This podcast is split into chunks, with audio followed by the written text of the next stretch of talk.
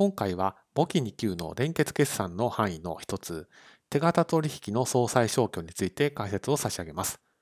ですので、当動画をご覧いただくと、連結決算の手形取引の総裁消去が理解できるようになります。まずはじめに、連結財務諸表が示すものなんですけれども、こちらはグループの財政状態、グループが外部との取引をしている、そういった状態を表すことを目的にしています。ですから逆に言いますと、グループ内での取引とか債権債務は連結財務諸表、連結決算には載せないということになります。手形取引については、会社単体とグループの視点ではやはり位置づけが異なりますので、連結仕分けでそちらを修正していくと、こういったことになります。で今回の動画では5つの手形取引のパターンについて解説を差し上げます。まず1つ目が、えー、連結会社間での手形取引の場合です。まあ、取引のイメージとしてはこんな感じです。グループ内で A 社が B 社に手形を振り出したということです。でこれを単体の観点から見ると A 社から見れば支払い手形で B 社から見れば受け取り手形です。でこれ連結の観点から見ると対外的な債権債務がありませんから、手形取引というのはあくまでこのグループの中での取引ということですので、手形取引は総裁消去をするということになります。ですから仕分けて言うとこんな感じになって、左側借方に支払い手形、右側貸方に受け取り手形という仕分けをすることになります。二つ目が連結会社が割引をしたパターンです。どういう取引かというとこんな感じです。A 社から手形を B 社に振り出して、その B 社がその手形を銀行に割り引いてもらったと。こういった取引をイメージしています。この場合、各社の処理としましては、A 社が支払い手形、で B 社は受け取り手形をした後、割引処理をしているということになります。ですから、これ連結の観点から言うと、銀行からお金を借りているという取引でイメージすればいいということになります。ですから、手形取引を消しつつ、銀行借り入れをしたという勘定科目が出てくればいいことになります。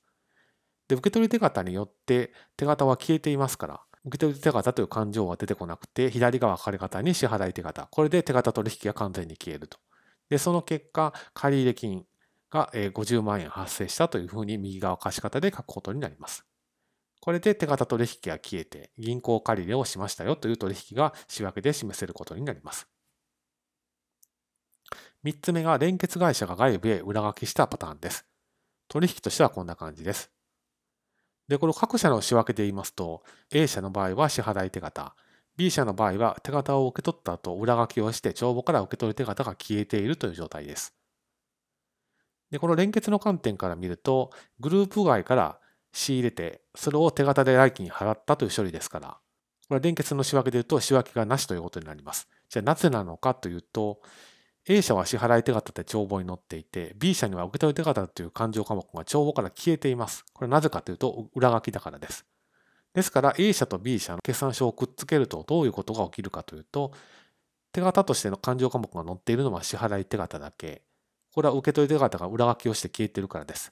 で、仕入れという勘定科目も A 社に載っていて、連結にはそのまま載っていくと。ですから、えー、何の止血仕分けをしなくても、仕入れと支払い手形という勘定科目だけが、えー、グループの決算書に載ってくることになりますので、結果的には連結仕分けはいらないということになります。次が4つ目、他の連結会社へ裏書きをしたパターンです。イメージとしてはこんな感じです。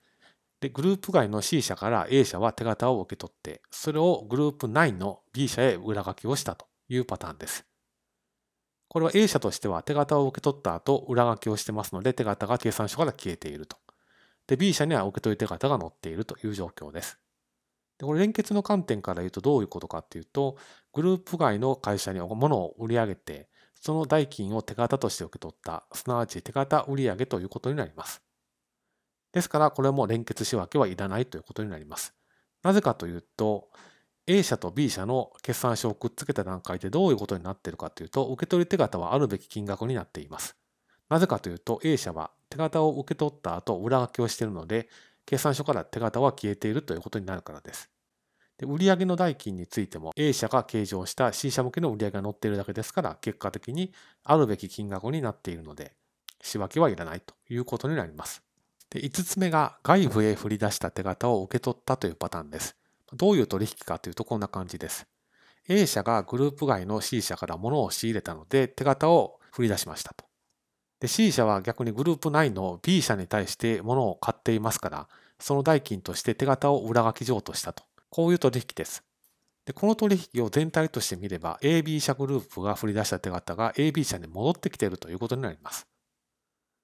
で、これを各社の処理で見ますと、A 社は支払い手形で、B 社は受け取り手形という勘定科目が持ってくることになります。で、連結の観点から言うとどういう取引なのかっていうと、自分で振り出した手形を結果的に自分の通りに戻ってきたという取引になります。ですから、支払い手形と受け取り手形っていうのを消すという仕分けをすれば、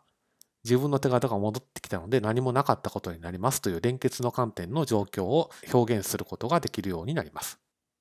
ですので、当動画で押さえておいていただきたいのは、このそれぞれのパターンの仕分けを暗記するのではないと